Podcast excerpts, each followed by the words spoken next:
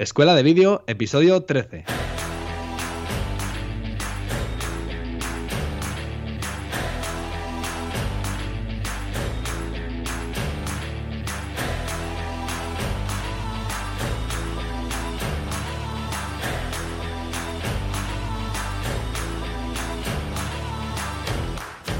Y bienvenidos a Escuela de Vídeo, el podcast, el programa semanal donde hablamos de todo lo que se refiere a vídeo, desde la grabación, edición, flujos de trabajo, trucos y recomendaciones para dar otra perspectiva a tu mundo audiovisual, ya sea un hobby o un trabajo.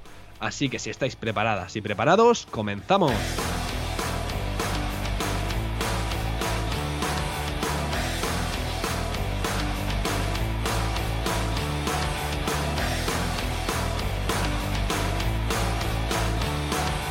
Buenos días, mi nombre es Cristian Adam y hoy estoy grabando con mi compañero Fran Fernández. Además que tenemos un invitado muy especial, nuestro primer invitado. Pero antes de darte paso, Fran, os voy a comentar a nuestra audiencia brevemente que estamos en escuelavideo.com, nuestra escuela de vídeo de cursos del mundo, sobre el mundo audiovisual. Y esta semana muy bien porque hemos terminado este nuevo curso, en las dos últimas clases, la, la penúltima se impartió el martes eh, hablaba sobre los elementos no deseados en el vídeo y cerrando este curso y esperando que llegue el siguiente fue el jueves con la clase de edición de vídeo. Muy muy interesante, la semana que viene empezamos un, nuevo curso, así que ya sabéis que por 10 euros al mes os podéis suscribir para acceder a todas las clases y verlas tantas veces como queráis.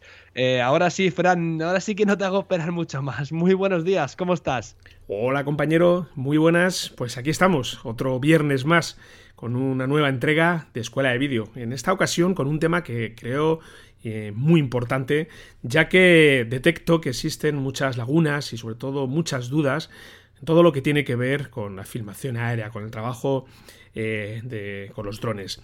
Pero antes de, entrar y de meternos ya en materia con nuestro invitado, cuéntame, Cristian, ¿qué tal te ha ido la semana? Bueno, mi semana, mi semana ha sido muy, muy, muy tranquilota, muy tranquilota.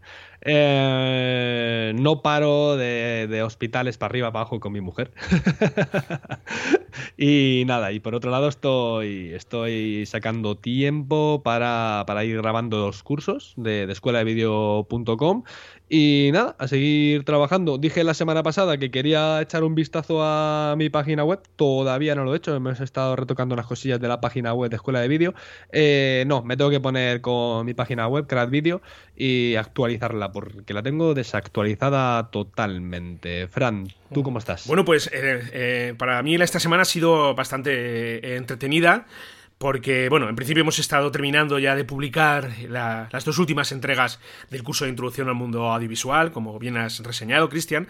En, la novena entrega hemos hablado de los elementos no deseados de vídeo y en la décima, como bien señalas, pues hemos estado hablando de, bueno, realmente de eh, cuál es el equipo necesario, qué es lo que aconsejamos eh, para trabajar en postproducción con garantías. Ya no solamente lo que es edición de vídeo, sino tema de backups, eh, accesorios, etcétera. viene un poco a responder a esta pregunta que muchas veces nos hacen, me hacen a mí, que me dicen, bueno, oye, ¿cuál es el equipo que me recomiendas para trabajar en edición de vídeo con garantías? Bueno, pues este episodio precisamente está pensado para responder a esas preguntas, esas cuestiones que tantas veces nos hacen. Un episodio que no por ser el último es menos importante.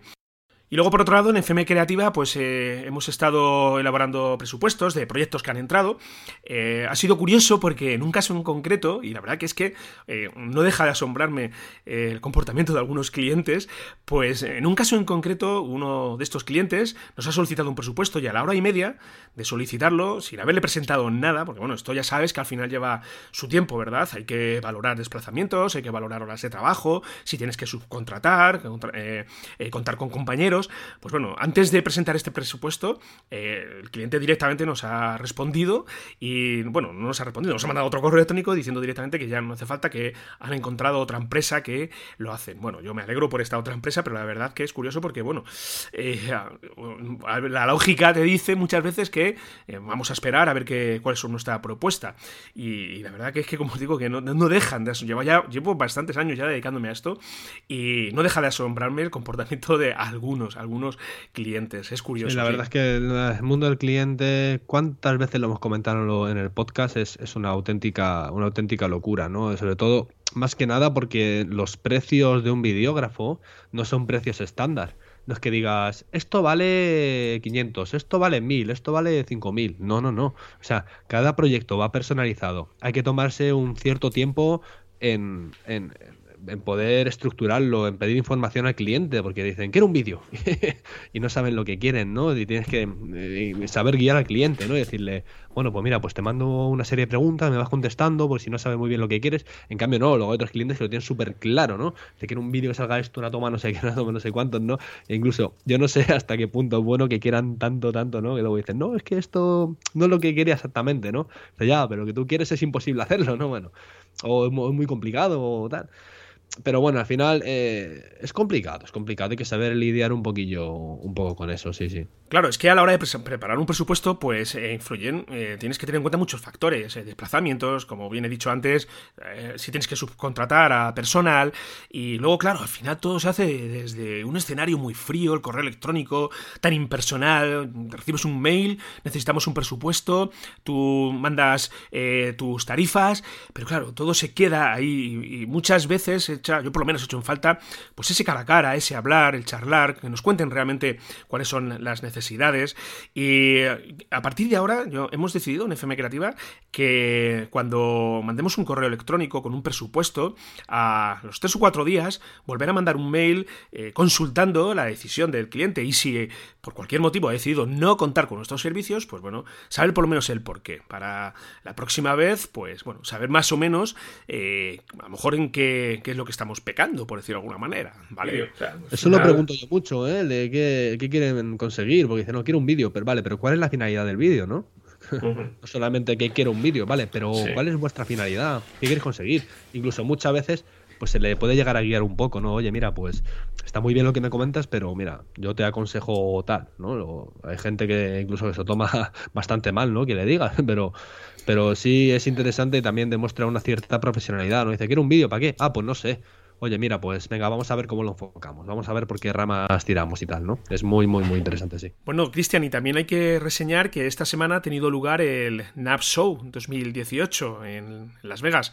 Para los oyentes de este podcast que no sepan a lo que nos estamos refiriendo, decir que el NAP Show es la feria anual en la cual los principales fabricantes eh, del mundo del vídeo, con cámaras, eh, aplicaciones, software, etcétera, pues eh, presentan sus novedades para este año. Y la verdad que ha estado muy interesante porque determinados fabricantes, ya lo veremos de todas formas, si quieres en, el episodio de la semana que viene, ya lo tratamos más, más en profundidad y después de, de asentarlo todo, pues ha habido eh, fabricantes que han llegado y han presentado productos que, bueno, que, han roto los esquemas de, más de uno y la verdad que esto se agradece. Han roto los esquemas para bien. Sí, porque yo la verdad es que esta semana he estado alucinado, pero alucinado con mayúsculas de estado, nos, hemos estado eh, compartiendo WhatsApp, ¿no?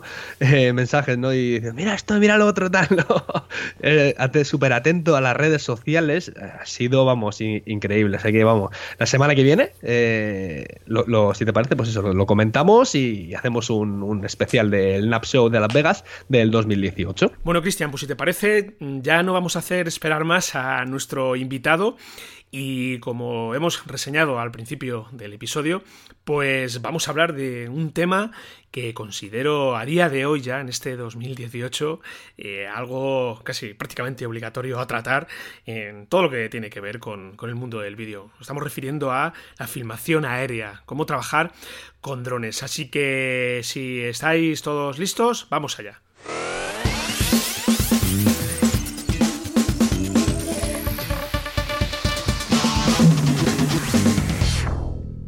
Hoy estamos con José Antonio Vela, operador de drones. Eh, muy buenos días a Escuela de Vídeo, José Antonio. Buenos días, compañero. Mira, teníamos muchas ganas de hablar sobre drones y qué mejor manera de hacerlo que junto a uno de los mayores profesionales de la grabación aérea en España. O al menos eso me ha comentado Fran. Eh, Fran ya te conoce desde hace algún tiempo, ha realizado algún trabajo a tu lado, pero para que nuestra audiencia se sitúe, ¿quién es José Antonio y qué trabajo realiza? Pues, eh, como bien dices, Fran y yo nos conocemos, yo creo que desde el año 2013, si no recuerdo mal. 2011. Y, él, la verdad, que siempre. 2011, ¿no? 2011, en Barcelona. 2011, perdón, me estoy confundiendo. Es cierto, es cierto. Nos conocimos en Barcelona en un congreso de videógrafos, por cierto. Y desde el primer momento, bueno, eh, conectamos y, él siempre que ha tenido oportunidad de, meter imagen aérea en sus producciones, pues ha contado conmigo. Algo que yo le agradezco este, muchísimo. Y bueno, José Antonio Vela, pues es un videógrafo en primera instancia, eh, por vocación, y en segunda instancia, pues un enamorado de cualquier aparato que vuele. O sea, yo desde muy jovencito ya gracias a, mi padre, pues puedo eh, ejercer como, como hobby, bueno, ejercer no, puedo practicar como hobby el aeromodelismo. Y digamos que ya, mm, pues, esos dos, esas dos vías, ¿no? El, el aeromodelismo y, el, y mi trabajo como videógrafo, pues se pudieron unir más o menos en la época que conocí a Frank, en el 2011, y salió de ahí, pues bueno, salió lo que, lo que soy a día, de hoy, que soy un, videógrafo aéreo, yo me, catalogaría. Sí, yo recuerdo precisamente en este año 2011, que fue en el mes de septiembre, quiero recordar, o mes de agosto, en el que coincidimos allí un grupo de personas, y bueno, que fue el germen un poco de lo que son los videógrafos de hoy en día en España de bodas, compañeros de profesión que bueno al final casi que se han convertido en amigos. Y yo recuerdo que allí tú ya me hablabas de una tecnología de una serie de aparatos que bueno por aquel entonces los denominábamos optocópteros el término dron como tal no se entendía no, no, no, lo identificábamos como tal. Y yo recuerdo que cuando me hablaste de aquello pues eh, lo primero que se me vino a la cabeza fue filmar Toledo desde, desde el aire. Y el tiempo, pues bueno, al final ha hecho que esto se, se, hiciera, el paso del tiempo ha hecho que esto se convierta en realidad.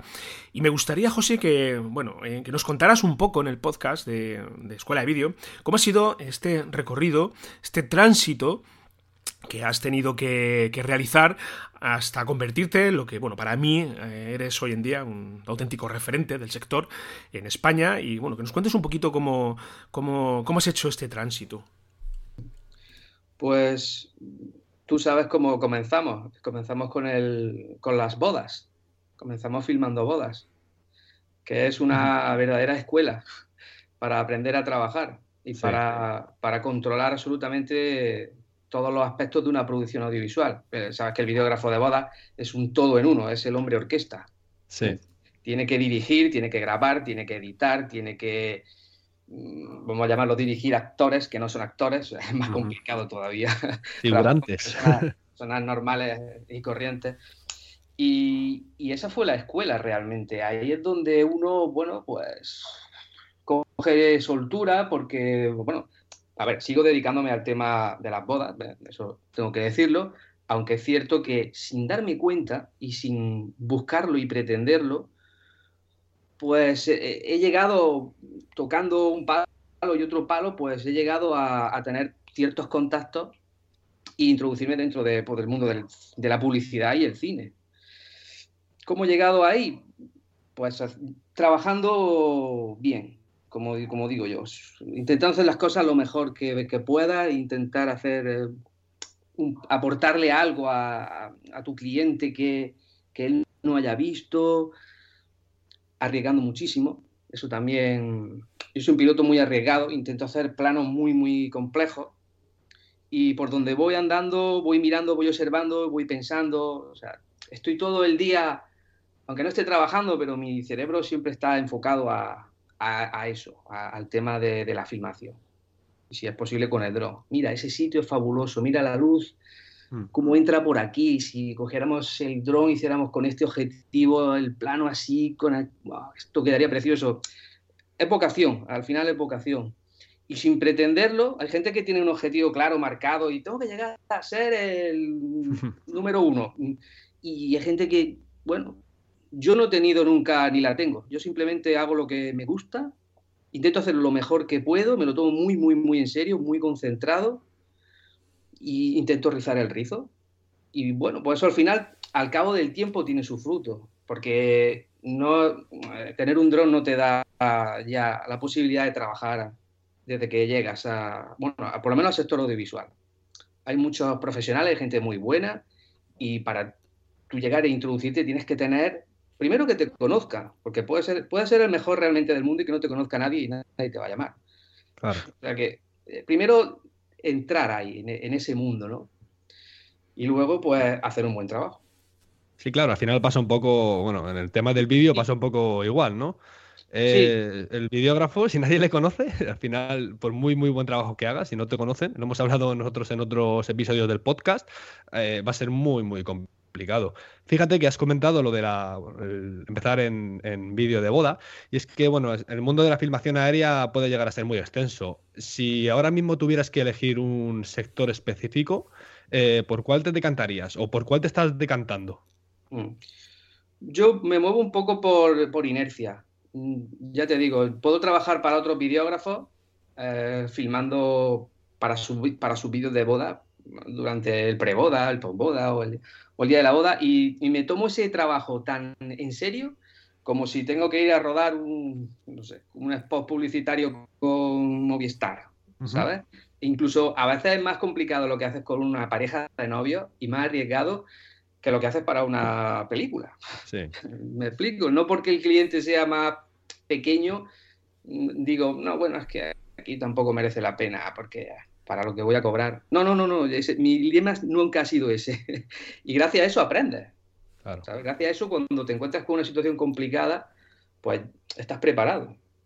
Evidentemente, eh, hay que tener cabeza y, tener herramientas para cada tipo de trabajo. Mm, no es aconsejable irte a grabar con un dron de 12.000 euros, a grabar a una pareja eh, en un barco por el mar, cuando puedes usar un dron que cueste 2.000. Eh, a la hora de perder dinero siempre tienes que intentar perder lo mínimo posible. Hay que usar la cabeza, evidentemente. Yo, José, como, bueno, como bien hemos reseñado al principio del programa, pues eh, he trabajado contigo en más de una ocasión. Hemos sacado adelante proyectos muy interesantes pero me gustaría que, bueno, que hicieras un poco una reflexión interna sobre todo y que eh, nos contaras cuál es el trabajo del que a día de hoy puedes decir que te sientes más orgulloso. Pues no es por hacerte la pelota, pero de los proyectos que más me han gustado hacer son los que hemos hecho en, en Toledo y en Castilla-La Mancha. Todo lo que son las catedrales, grabar dentro de, esos sitios. Que, que además, eh, fíjate tú, son sitios complicados porque son sitios cerrados, siempre ahí pues tienes más probabilidad de, perder el control del dron o que se, que se estrelle contra algo. Evidentemente al aire libre normalmente pues, no, no tiene ese problema, normalmente, pero también hay, al aire libre también puedes encontrarte con, obstáculos. Pero bueno, eh, dentro de una catedral ya te digo yo que los tienes un cuadro del Greco pintado en el 1400, no me acuerdo, y decir, bueno, yo controlo, pero esto es una máquina. Si esta máquina aquí dice que avanza dos metros y destroza un cuadro de valor incalculable, mm, estaría hablando con José Antonio Vela de, la cárcel. no es seguro que pague esto. O sea, es que la gente estas cosas no tienen, tienen que ocurrirte para, poder contarlas. Nadie se va a poner a pensar, ay, yo voy a terminar delante, volando delante del cuadro del Greco. Pues mira, sí, yo terminé. Y, para mí, estar ahí adentro me, da un respeto. Bueno, yo adoro el arte y, ver esas obras de arte y ver algo tan, tan moderno al lado de esas obras de arte tan antiguas, de, valor incalculable que... El contraste, sí. Y esa mezcla a mí me tenía con el corazón palpitando constantemente, emocionado, muchísimo más que cuando voy a grabar una pareja o incluso una película. A mí de las cosas más, más bonitas, quizá por eso, porque me gusta el arte, eh, me encanta meterme dentro de una catedral, me dejo llevar por, por, la grandeza de la, arquitectura. A mí me encanta. Sí, la verdad es que las dos ocasiones en las cuales has estado aquí trabajando en Toledo, junto a nosotros, a FM Creativa, pues eh, el resultado no ha podido ser mejor. Concretamente, en lo que se refiere a las catedrales, pues ha sido un poco un soplo de aire fresco a lo que se venía viendo habitualmente y, bueno, se, registraron planos increíbles de rincones de la catedral que, que, bueno, de forma habitual, pues no se, no se suelen ver. Pero más allá, José, de, de este, de este tipo de de, trabajo. Eh, me gustaría preguntarte eh, si a la hora de abordar un proyecto, lo, aunque supongo la respuesta la sé casi por adelantado, mm, ¿la ilusión es la misma a la hora de abordar un tipo de proyecto u otro? Pues sí. te voy a contar ahora el caso más eh, feo u horroroso que, he podido hacer con el dron. Y ha sido un trabajo de fotogrametría. Que para los que no sepáis lo que es la fotogrametría, pues consiste en fotografiar un espacio, bueno, puede ser un elemento, puede ser un terreno, en este caso fue una estación solar. Y, y el dron, pues sorpresa la mía, que llegaron, pues, llegó el cliente y me dijo, mira, esto te, tienes que instalar un software y, bueno, nosotros controlamos tu drone desde el software. Uh. Él hace un recorrido automático, autónomo, él va haciendo fotos. Y yo simplemente tenía el mando en las manos por si aquello, pues bueno, fallaba, tenía algún problema para aterrizarlo. Pero no me he aburrido más en mi vida. Claro, luego eso tiene una utilidad enorme para ellos. Ellos medían claro refracción y reflexión dentro del espejo y entonces sabían eh, si la concavidad del espejo era la más adecuada para calentar el líquido que va, el aceite que va bueno, a, través de, las placas y son las que generan la electricidad. Un trabajo técnico, eso es lo más aburrido que he hecho en mi vida y estuve un día entero, pues nada, viendo cómo ellos probaban un, camino de estos, un path, eh, otro, otro, otro y otro, y yo, sacaba las baterías aquí, yo no vuelo nada. Ay, madre mía. Al final, al final cogí y yo siempre llevo un, bueno, suelo llevar un dron de carreras en el maletero. y cuando terminé me lo vieron y, me dijeron, ¿eso es un dron? Digo, sí. Y digo, ¿queréis verlo volar? y dice, sí, sí, sí, sí, sí, sí, por supuesto, por supuesto. Nada, saqué el dron de carreras y a, más de 120 kilómetros por hora estuve allí dando una vuelta. Y menos mal, aquello me sirvió para, para desfogar ya, relajarme, porque era un día de tensión de decir, bueno, y si el, dron puede hacer algo aquí, porque yo veía que aquello no iba, no hacía a lo mejor lo que ellos querían. Y, tenía la tensión, pero vamos, no, no, al final no pasó nada. Claro, porque al final, eh, al final sigue siendo un trabajo, ¿no? Porque a pesar de ser un volar un dron, hacer lo que te gusta, ¿no? Y, otra cosa que, es interesante es que eh, tenemos relacionado como operador de drones para vídeo, pero claro, los operadores de drones realizan también otro tipo de trabajo. Había escuchado yo incluso para ver los molinos de viento, que subían para ver las averías. Claro, en vez de contratar, en vez de contratar grúas, era mucho, mucho más barato contratar a un operador de drones eso, revisión de, centrales eléctricas, tanto centrales eólicas, pues puentes, bueno, labores de rescate. Claro, exactamente. Hay, muchísimo, hay un campo abierto, en realidad hay un campo enorme. El, uso del dron, bueno, la inteligencia artificial también está llegando al tema del, dron y, estoy viendo cosas impresionantes, cosas que no puede ya ni siquiera a veces realizar un piloto. Entonces, eh, digamos que, bueno, está de moda, pero al final va a ser una herramienta más. Como cuando apareció el ordenador. Es igual, o sea, ahora mismo nuestros hijos o nuestros nietos no van a tener esta devoción por el dron que tenemos nosotros a día de hoy. Será algo normal. Eh, papá, en tu época dices que no había drones. ¿Tú no jugaste con drones de pequeño? sí, nosotros lo vemos como la novedad, ¿no? Ha llegado a mitad de nuestras vidas. Cuando éramos pequeños ya ni lo imaginábamos, ¿no? Has comentado tú ya que empezaste con aeromodelismo, ¿no? Y también era pues otro campo, bueno, tiene algo que ver, pero no se parece mucho, la verdad, ¿no? Sí que tiene ahí una rama que tiene que ver, ¿no? Bueno, eh, eh, José Antonio, sí. Ha hecho mucho por, por mí. Ya te digo que si tengo un poco de ventaja en el manejo del dron, mm. es, por eso, es porque desde aproximadamente los 16 años, pues empecé con el, con el tema del, del aeromodelismo. Y claro, eso te permite hacer cierta figura, volar de cierta manera que, aunque te lo pone muy fácil el dron a día de hoy, pero siempre hay planos que son, son difíciles de hacer, son muy complicados, hay que tener mucha que tener, ¿cómo te diría yo? O sea, hay que haber practicado mucho para poder hacer alguna, algunas cosas y estar seguro. Si no estás seguro, mejor no, no lo intentes, porque puedes terminar rompiendo el aparato. Sí. Así que eso es algo yo también que recomiendo, que, se practique, que se vuele por, por, mero placer. Yo lo sigo haciendo. Yo cuando puedo voy y vuelo mi avión o vuelo mi dron de carreras y, los reflejos que te da y la serenidad que te da cuando vuela un aparato tan pequeño, tan rabioso, tan rápido. Cuando vuelas un, un, dron como, no sé, un Phantom o un, tipo de dron así, dices, esto es una madre volando, no te puede sorprender nunca. Claro.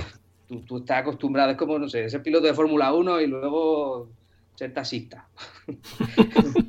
tienes unos reflejos enormes y luego tienes que ir súper despacito, ¿no? reflejos y capacidad.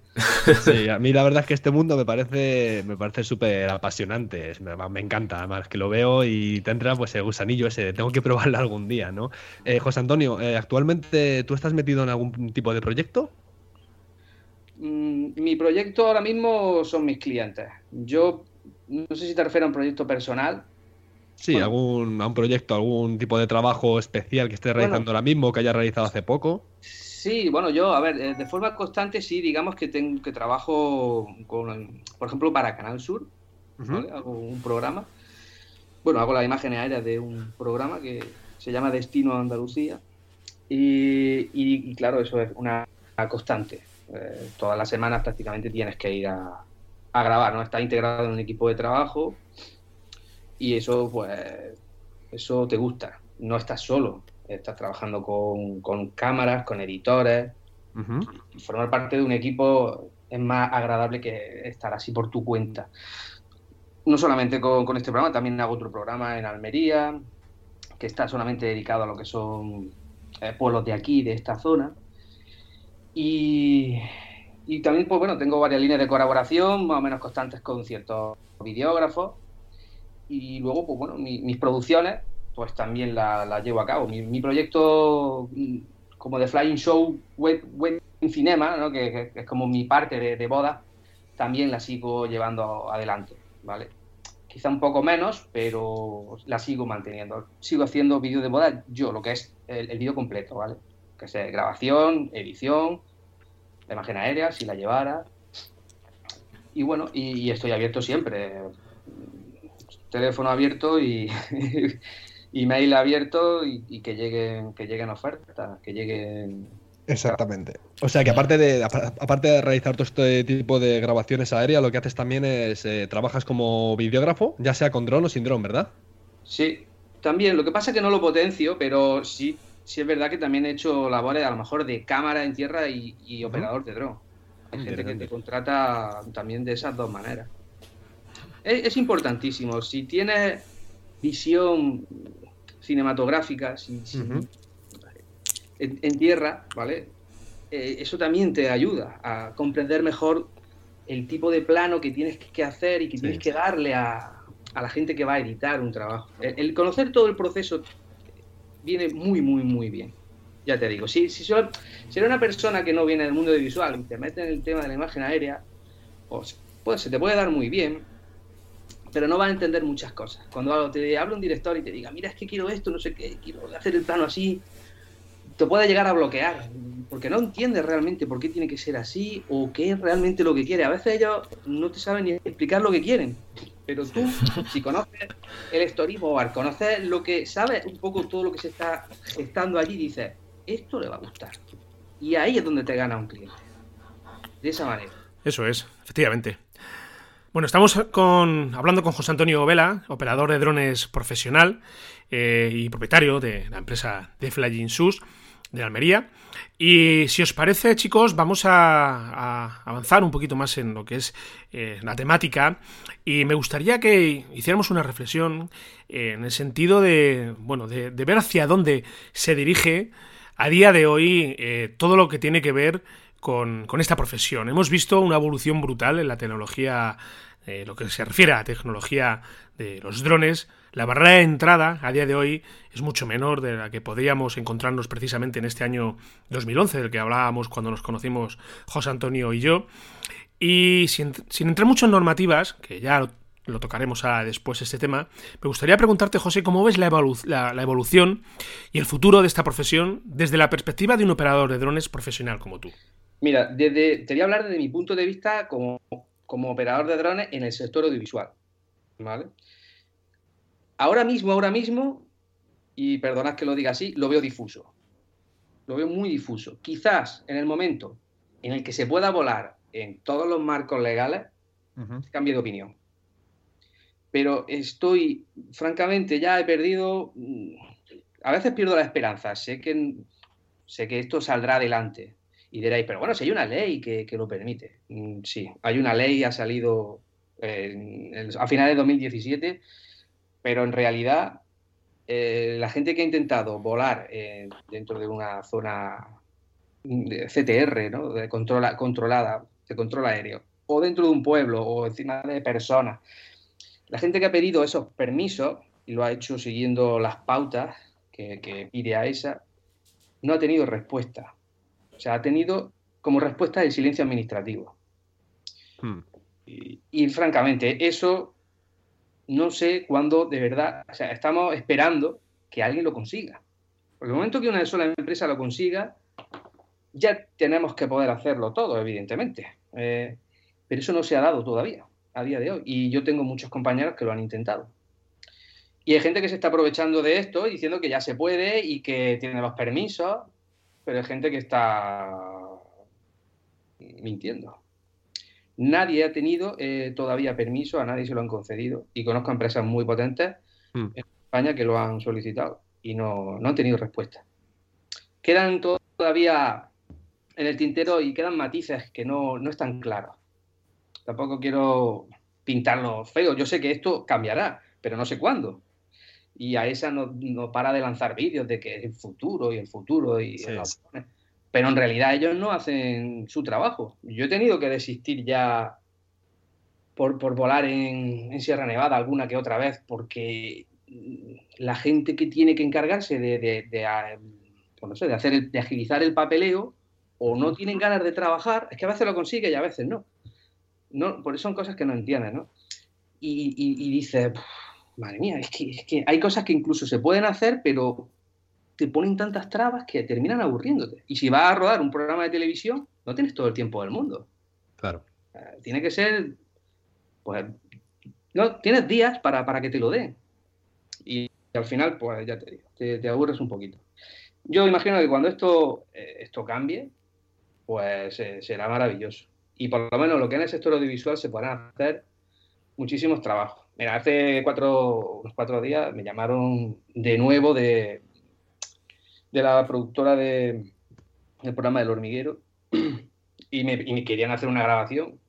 Imaginaros pues, la ilusión que te da, ¿no? Que te llamen. claro, sí. Pero claro, cuando te exponen el tema y los hechos, dices, almas de cántaro. Claro.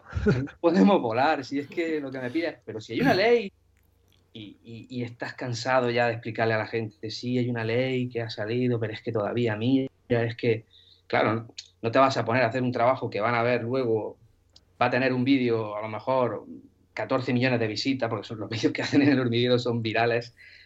La palabra viral se queda corta con, esta gente. Y, y, tener problemas por coger un trabajo luego al final eso te va a traer problemas seguro. Además, yo soy muy franco con, el cliente y se lo, digo. Mira, sí, porque al final los problemas te los buscas tú como, operador de drones. Yo doy, claro. Con tu licencia y con todo, claro. Si quieres llamar a otra persona, adelante. Digo, yo no voy a, no voy a, hacerlo, porque la multa es para el piloto. O sea, ellos te contratan, pero. Y ellos hacen el programa, pero el cliente te contrata, pero la multa, si hay una multa, eh, la culpa, si hay una, un culpable, es el piloto. Eso que quede claro. Claro. Has dicho que estabas cansado un poco de, explicar las normativas y tal, pues ahora esta pregunta que te voy a hacer es decir, no, otra vez no. bueno, tú sabes que, bueno, hay, sabes que ya lo has comentado tú, ¿no? Tú has hecho de, videógrafo de, tierra, tanto como de pilotaje de drones. Hay gente que, sí, que, lo abarca todo, ¿no? Como, como tú, que, tienes tus permisos y estás capacitado en los dos campos de grabación. Pero luego hay gente que, se quiere dedicar eh, exclusivamente al pilotaje de drones, pues porque a lo mejor le ve futuro porque ve que acaba de llegar y es algo que, bueno, que, se piensan, ¿no? Quizás, porque ya lo has comentado antes tú en la pregunta que te hemos hecho anteriormente, ¿no? Eh, de que esto va a ser, vamos, la bomba. Pero entrando un poco en el tema de las leyes y la normativa, si ahora mismo una persona quisiera dedicarse a pilotar un dron, hacer solamente filmaciones aéreas, ¿qué requisitos tendría que cumplir para poder ejercer esta actividad de, forma legal, de manera legal, por lo menos aquí en España? Vale, pues mira, eh, tienes, digamos, tres opciones, ¿vale? Para dedicarte, bueno, para ser piloto, bueno, para dedicarte al tema del dron en, España, como trabajo, ¿vale? Eh, hay varias opciones. Puedes trabajar, eh, puedes conseguir el título de piloto, ¿vale? Y conseguir el título de piloto o darnos de alta como empresa operadora. Ahora explico la diferencia. O hacer ambas cosas. Si te das de alta como piloto, tienes el título de piloto, entonces vas a depender de que una empresa operadora de drones te contrate, te llame. Y es para la única empresa que puedes trabajar. Ah, claro, claro. Y lo normal en España es que la gente se haga eh, piloto, tenga su título de piloto y también se dé de alta como empresa operadora. ¿Vale? El título de piloto pues bueno, lo explico así por encima. Si queréis más información sobre esto y, aclararlo bien, lo mejor es que se vaya a la web de AESA y se consulte. Sí, vamos a dejar en la nota del programa para que la gente pueda entrar y lo, pueda consultar directamente allí. Así se pueden leer todas las parrafadas que hay, sin problema. Sí, no son pocas. sí. Bueno, bueno, yo por encima lo, explico un poco. La parte de, de, piloto, ¿vale? Consta de una teoría y una práctica. Son X horas que tienes que dar de teoría un examen teórico y luego hay una parte práctica que también tiene examen teórico sobre el aparato que vas a volar y, es, y parte práctica que haces con el dron con el que vas a trabajar. ¿Vale? Eh, para acceder a, estos, a este tipo de cursos tienes que acudir a un centro especializado que se, se denominan ATOS. Estos, estas ATOS, estas escuelas, eh, están designadas por AESA, son oficiales. Todo lo que no se imparta a través de una ATO no es, digamos, no tendría validez. Claro, porque luego imagino, no lo sé, ¿eh? mm, incluso lo he escuchado, me lo comentaron una vez, que sí que hay centros que no están acreditados legalmente, ¿no? Sí, yo también sé de gente que ha tenido problemas, que lo han embaucado. Hmm. Es cierto. Pero bueno, eso siempre ellos tienen que decir que son ATO con número tal y cual, o sea, ellos tienen que registrarse y es muy fácil comprobar si es una ATO real o, no.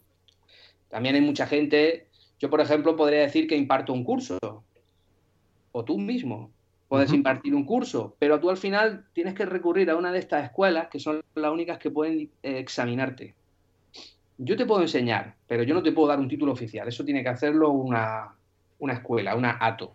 Son los únicos que te pueden examinar. Yo te puedo dar la teoría. No sé si me explico. Sí, sí, sí, sí, sí, sí. Entonces, eh, yo, por ejemplo, me podría sacar el carnet de, piloto y no podría coger el dron que yo tuviera aquí en casa, por ejemplo, a menos que una empresa me, contratara. Entonces, eh, lo que tendría que hacer realmente, o sea, si quisiera yo ahora mismo coger y, y hacer, por ejemplo, un vídeo de bodas en el que yo utilizara mi cámara de tierra y utilizara mi, mi dron, tendría que hacerme eh, empresa operadora para poder ejercerlo y digamos que contratarme yo de alguna manera. Sí, bueno, como tú eres la misma persona, Sí. Mm, sí, no, te tendrías que contratar. Bueno, si no me contrato, ¿no? Pero al, ser empresa operadora tengo el derecho a poder pilotar el dron. Mm, bueno, puede ser empresa operadora y no tener el título de piloto. ¿Ah, sí?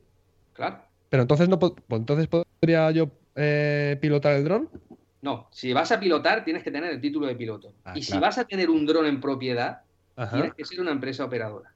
Vale, vale, vale. Ahí está, ahí se quedan las cosas un poquito más, más claras, sí, sí, sí. Claro, también hay que reseñar y contemplar también el escenario de dedicarnos a esto eh, como si fuera un hobby, en plan de ocio, cosa que difiere bastante a si lo vamos a hacer en plan profesional, porque bueno, al final ya vemos que cada vez hay nuevos modelos de drones más avanzados, más pequeños, más fáciles de manejar, que prácticamente si los echas al cielo a volar, casi ni se ven. Y, y claro, esto al final ahí hay una hay una situación en la cual pues hay que dejar muy clara la línea separatoria, ¿verdad? Entre lo que es hacer esto en plan ocio y lo que es en, plan profesional y con que vamos a ganar la vida con ello. Eh, yo contesto a vuestra, a, vuestra pregunta. O sea, es, eh, te hablo de, desde el punto de vista profesional. esto, esto no hace falta tenerlo desde el punto de vista recreativo o de hobby. No necesita ningún no necesitan nada, en realidad. alguien que quiera volar un dron para tener imágenes para él, sin que sea un trabajo, no necesita sacarse ni título, ni hacerse operadora, ni, nada. Esto ha tenido mucha polémica, porque claro, porque yo tengo que demostrar con tres o cuatro exámenes, más un examen médico, que no, lo, no os lo he dicho, pero yo tengo que superar un examen médico clase 2, que es el mismo examen médico que tiene un piloto de aerolíneas. O sea, que, si tienes un, no sé, un ojo vago o un problema, cálculo renal, por ejemplo, directamente te lo deniegan. Te deniegan el permiso, porque puedes sufrir un, pues un dolor de vesícula o un dolor de, bueno, motivado por el tema de, una piedra, te pongo solo un ejemplo. Y no, y claro, un piloto no puede, no puede tener cálculos renales. Evidentemente, claro. bueno, eh, los análisis que te hacen, que en este examen médico, son tanto de orina como de sangre. O sea que aquella persona que, que tome algún algo que sea, no sé, que fume un poco, por ejemplo, esa persona no le va a salir en el análisis de sangre o de orina y no se lo van a dar tampoco. O sea que no puedes tomar nada, tienes que ser una persona muy, muy, muy sana. Bueno, a mí me sacaron un poco de colesterol y tuve que, ponerme a, dieta, hacer deporte y... ya te Fíjate como, una cosa que parecía un juguete, fíjate cómo ha evolucionado todo, ¿no? Y que de repente te estás haciendo el mismo examen que, bueno, que prácticamente un profesional del vuelo, ¿no? Sí, sí. No, es el mismo. Ya te lo digo yo que es el mismo. Claro, pero yo. Muy, muy, es muy serio. O sea, y en realidad no debería de ser así. Pero bueno, el que, el que va a volar eh, por hobby, pues no tiene que demostrar nada. Puede tener una vida muy poco saludable, puede beber bebido, puede volar bebido si quiere, porque tampoco se dice nada sobre eso. Y bueno, el, tema de, la, de, arte de alta como empresa operadora eh, es, bastante más complejo de, hacer. La parte que de piloto es más, digamos, la más sencilla. Pero la parte de, del arte de alta como empresa operadora, yo por lo menos en mi caso decidí dejarlo en manos de una empresa que, que gestionara todo, porque tiene un papeleo tremendo. Tiene un montón de manuales y un montón de... Hay que dedicarle mucho tiempo si te lo quieres hacer tú mismo. Yo, en mi caso, no tengo el tiempo, así que recurrí a, una de las muchas empresas que a veces son las mismas Atos que te forman como piloto. También se pueden encargar de hacerte toda esa documentación. Y te aseguras también de que te, la van a aprobar más que si te la tienes que, fabricar tú mismo. Sí. A mí, José, me gustaría preguntarte que, bueno, después de ver eh, toda eh, la gran cantidad de modelos distintos que hay ya a día de hoy en el mercado, de drones, ya no solamente fabricados por DJI, sino por cualquier otro eh, fabricante, pues eh, claro, al final vemos modelos muy pequeños, vemos, por ejemplo, refiriéndonos nuevamente a DJI, este Mavic Air que ha sacado ahora recientemente, que prácticamente eh, no ocupa nada, muy portable, muy fácil de, manejar, pero claro, este mismo fabricante ya eh, nos ofrece productos como el Inspire 2, con el que trabajas tú, y bueno, yo he llegado a ver drones mucho más grandes, con mayor peso, con lo cual intuyo que tendrás que eh, sacarte una titulación acorde al tipo de dispositivo que vas a manejar. supongo será dependiendo del peso o cualquier otra, otro motivo. Acláranos un poquito, José, esta, esta situación. Bueno, a grandes rasgos, eh, digamos que tenemos...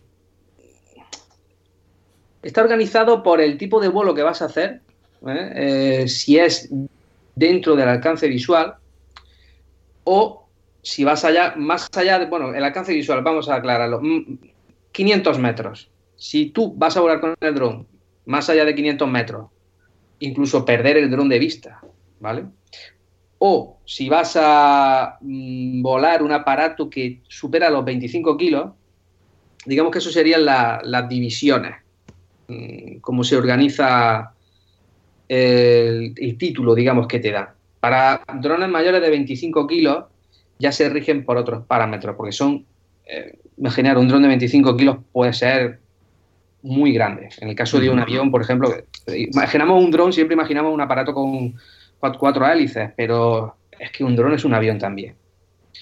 Y un avión de 25 kilos pues, puede tener 5 o 6 metros de envergadura. Entonces, ese tipo de, para volar ese tipo de drones, ya incluso hay que registrar esas esa aeronaves casi como si fuera un, una avioneta. entra dentro de, otro rango.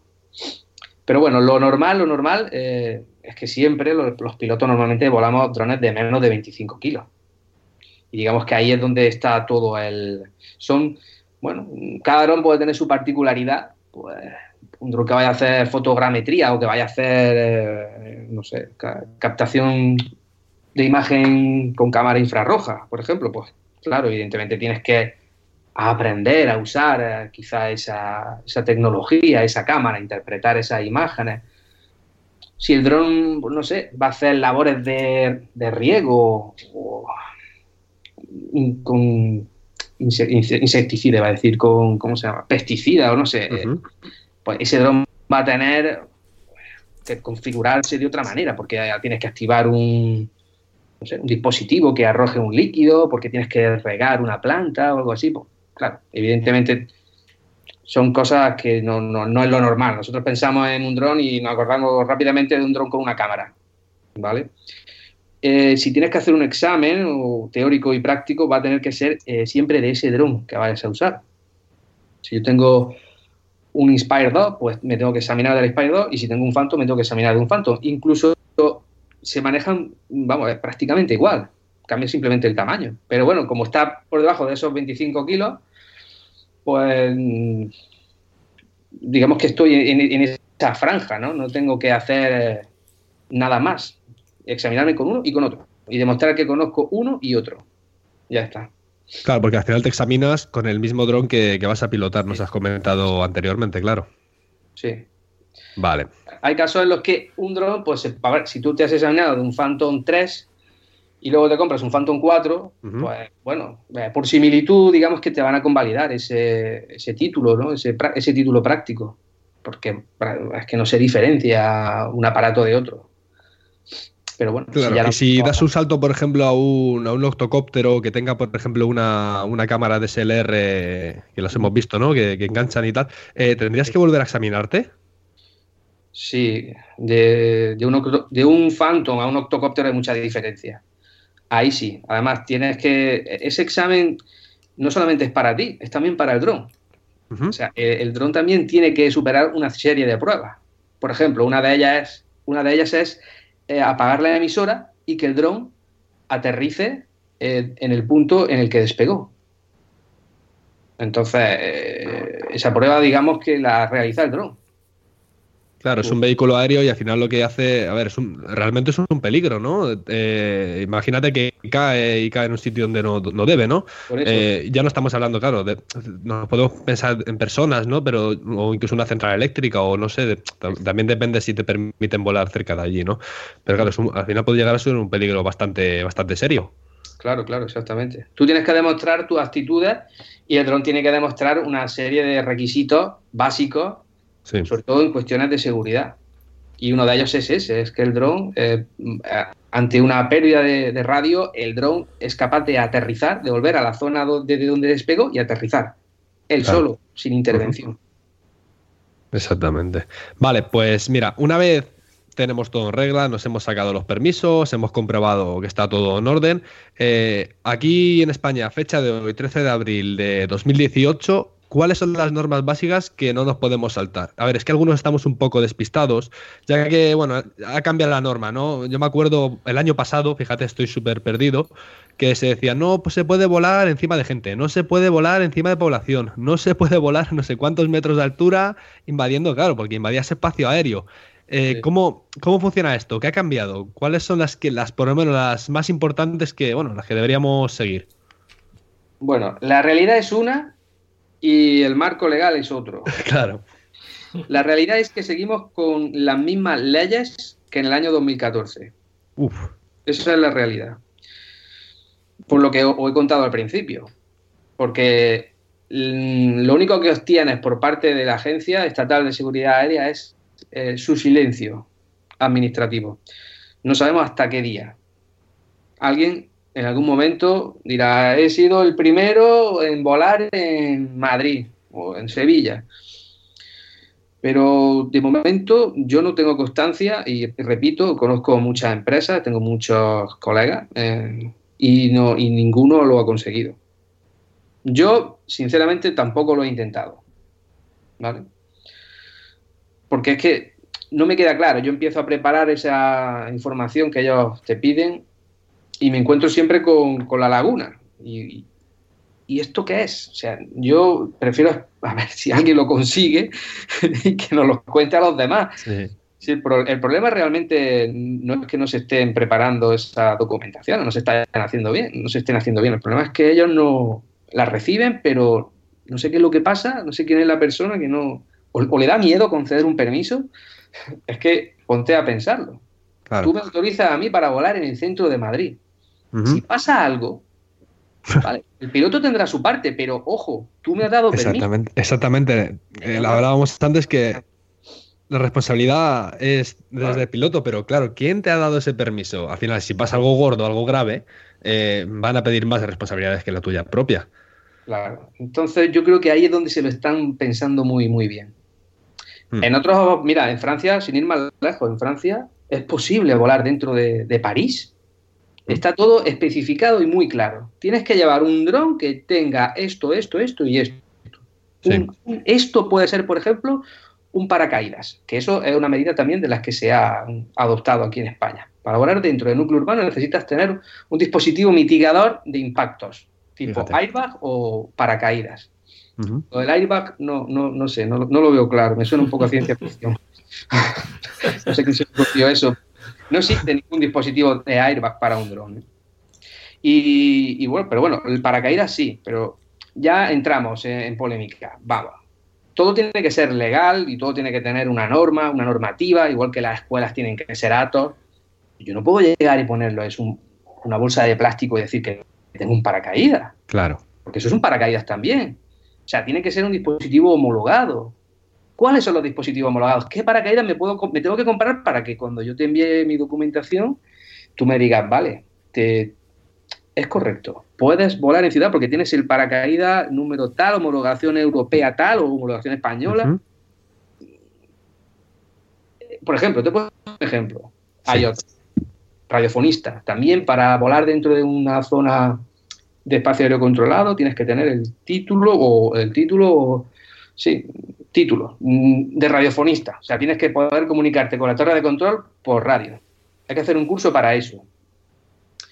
Pues ayer también ha habido mucha polémica. Rápidamente empezaron a salir cursos para, en, en escuelas y Aisa pues dijo que, como estaban dando un curso sin que ellos hayan, hayan dado el temario. O sea, ya había gente que se había gastado el dinero y estaban tirándolo. Claro. Mm, pues, claro, por eso digo, eh, no voy a perder el tiempo y voy a esperar a, ver qué pasa y, y, si ya se empiezan a hacer trabajos en ciudad, pues entonces tocará seguir todos esos pasos y hacer las cosas bien. Pero de momento, eh, queridos amigos y oyentes, eh, a, nivel eh, de trabajo no, no, tenemos, tenemos la ley que había en el, en el 2014. A, a nivel recreativo es diferente a nivel recreativo sí se pueden hacer más cosas que antes. Tú con un dron de menos de 250 gramos puedes volar eh, en un parque y creo que incluso en una calle, con un dron pequeño y ligero de menos de 250 gramos. Sin superar eh, los 20 metros, creo, los 30 metros de altura, pero se puede volar un dron en la calle. ¿Y esto sea hobby o sea profesional, verdad? No, no, no, no. eso es como hobby. Como profesional, no. Ah, como profesional, no. Como profesional, sí. Como profesional se podrá volar un dron en mitad de una ciudad y sobre gente cumpliendo unos requisitos. Como te he dicho, uno de ellos es el, tener el dispositivo mitigador de impacto, otro será que hay que acotar la zona, no puede haber gente, tienes que volar a X metros de las personas o de, los edificios. pero ya te digo que no sé, que no conozco a nadie que le hayan dado ese permiso. Claro.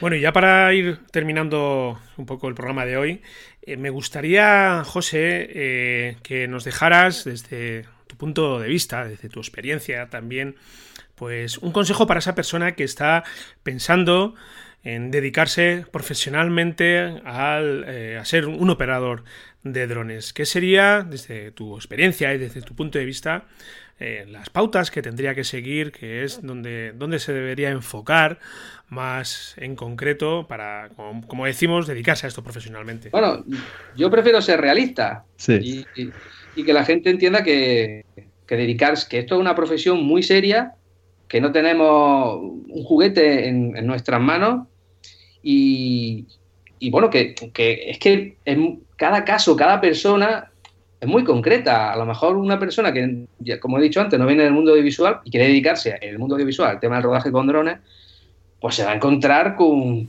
gente preparada que lleva tiempo y, dedicación y, es buena. Entonces, posicionarte ahí en, ese, en un sector, en un mercado donde hay gente tan profesional, pues te puede costar trabajo. No, no, pero repito, pongo este ejemplo, pero es que a lo mejor, imagínate, no sé, tienes contactos en Endesa y sabes que si te compras un dron, pues mira, te va a dedicar a la revisión de líneas eléctricas. Porque ese trabajo puede ser más gratificante monetariamente hablando que, el que yo estoy haciendo ahora mismo. Eh, entonces no, no, quiero tampoco que se piense la gente que es que esto no tiene futuro, no, no, en absoluto. Tendrá futuro sobre todo en el momento que podamos trabajar en todos los marcos legales. Entonces yo animo a la gente a, si te gusta algo, si te gusta esto, pues que empieces, que compres un modelo para, para iniciación y, empieces a, volar por hobby. Si te gusta, si quieres que se te da bien, oye, pues da el siguiente paso, sácate el título de piloto, arte operadora y adelante. Si, a ver, esto, las puertas están abiertas a, todo el mundo. Si, si algo te gusta y, y, te gusta de verdad, superas cualquier dificultad. Eso lo tengo súper claro. Y en cuanto a recomendación, si decides de verdad meterte en el, tema a nivel profesional, sobre todo, para mí lo más importante es tener en cuenta que es algo que implica riesgo. Riesgo para, para la aeronave y riesgo para otras personas. O sea, que, que tenga mucho sentido común, siempre. Es que un golpe si das, cuando das un golpe, que alguno he dado, no, no, suele pasar, a lo mejor he dado uno, en toda mi vida.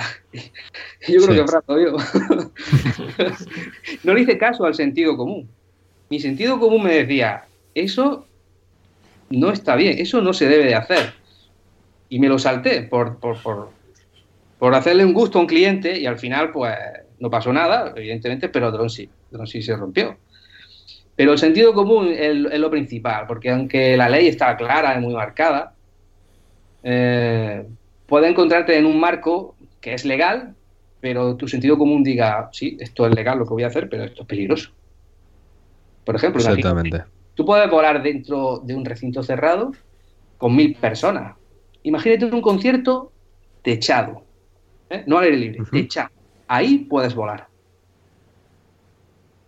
Pero claro, la eh, responsabilidad que es es enorme, claro. Exactamente. Puedes volar, vas a volar, vas a volar un dron, un octocóptero de 10 kilos encima de mil personas, sin luz. Hmm. Porque alguien puede sencillamente tirar una botella hacia arriba y que le dé al dron y caiga. Yo, mi sentido común me dice, no hagas ese trabajo. Y es legal. Ojo, y es legal. Entonces, bueno, sentido común, que predomine por encima de todo, incluso de la ley, como, como te estoy diciendo. Exactamente. Bueno, hemos. Sí. gente que es una herramienta, ¿vale? Y que una herramienta de trabajo. Y que un fontanero, porque se compre una llave inglesa, no va a tener más, más clientes. Exactamente. Al final tenemos que tirar de, sentido, de sentido común, como, como bien has dicho, yo lo veo, fíjate, es una cosa que no, no cae, siempre estás atento, que si la normativa, que si la normativa, no, si la estoy cumpliendo sí, pero ojo, eso no quiere decir que es como, como con un coche, ¿no? Si tú ves una carretera que, que, que ponga 120 kilómetros por hora y está todo nevado, la lógica te dice que, que no sigas la normativa, ¿no? Que bajes un poco el pedal del acelerador. Bueno, eh, sí, sí. sí. Eh, hemos hablado con José Antonio Vela, operador profesional de drones. Eh, José Antonio, antes de despedirnos, ¿dónde te podemos encontrar? ¿Alguna página web, redes sociales, correo electrónico? Mira, donde mejor podéis seguirme, donde estoy más, activo es en Facebook. Podéis buscarme por mi nombre, José Antonio Vela y en Instagram. Digamos que son los sitios donde estoy más activo. En Instagram soy The Flying Shoes. Los zapatos voladores, en inglés. Muy curioso. Lo vamos a dejar de todas formas en las notas del programa, el contacto de José, por si necesitáis eh, de sus servicios, pues bueno, para que os pongáis directamente en contacto con él. Exactamente. Muy bien. Pues nada, José Antonio, un placer haberte tenido aquí en la Escuela de Vídeo. Me ha, parecido súper interesante la entrevista. Em, vamos, yo está apuntando todo de lo que has dicho sobre el tema de normativas y tal. Eh, ya les he hecho un vistazo en, su, tiempo y la verdad es que es muy interesante. Y hay cosas que he ido notando y que las dejaremos en las notas del programa para que la gente lo, pueda consultar, aparte de escuchar la entrevista. Y nada, encantado de conocerte encantado de que hayas estado por aquí. Igualmente. No, José, pues yo también quiero darte las gracias por haber venido a Escuela de Vídeo a hablarnos de un tema que está ahí marcado como prácticamente obligatorio entre las temáticas que, tenemos, que tenemos que tratar aquí en el podcast. Creo que, bueno, en cierto modo hemos sabido responder a las dudas y a las cuestiones que la gente suele tener. Eh, creo que hemos aclarado bastante la situación a día de hoy y sobre todo que ha ayudado como digo, a estas personas que deciden, han decidido dedicarse profesionalmente a este apasionante mundo de la filmación aérea o trabajar con drones. Cristian, te veo por aquí la semana que viene con más contenidos y con nuevos programas, ¿no? Sí, nos vemos por aquí la semana que viene. Ya, bueno, eh, decir a nuestra audiencia que ya sabéis que estamos en escuela de allí nos podéis encontrar. Y nada, hasta el viernes que viene. Sí, también reseñar que estamos en iTunes, eh, estamos en iBox y tenemos nuestro canal también en YouTube, en donde también subimos estos episodios, que si nos valoráis con 5 estrellas en iTunes o nos dejáis un comentario nos va a ayudar muchísimo a seguir teniendo más visibilidad en esta plataforma y en definitiva, pues bueno, nos va a ayudar a seguir creando contenidos para todos vosotros y lo mismo, eh, como os decimos, en iBox y en, YouTube. Por nuestra parte, nada más. Eh, os vemos por aquí la semana que viene con un nuevo programa enfocado al mundo audiovisual, al mundo que nos hace disfrutar tanto. Un abrazo para todos y para todas. Chao.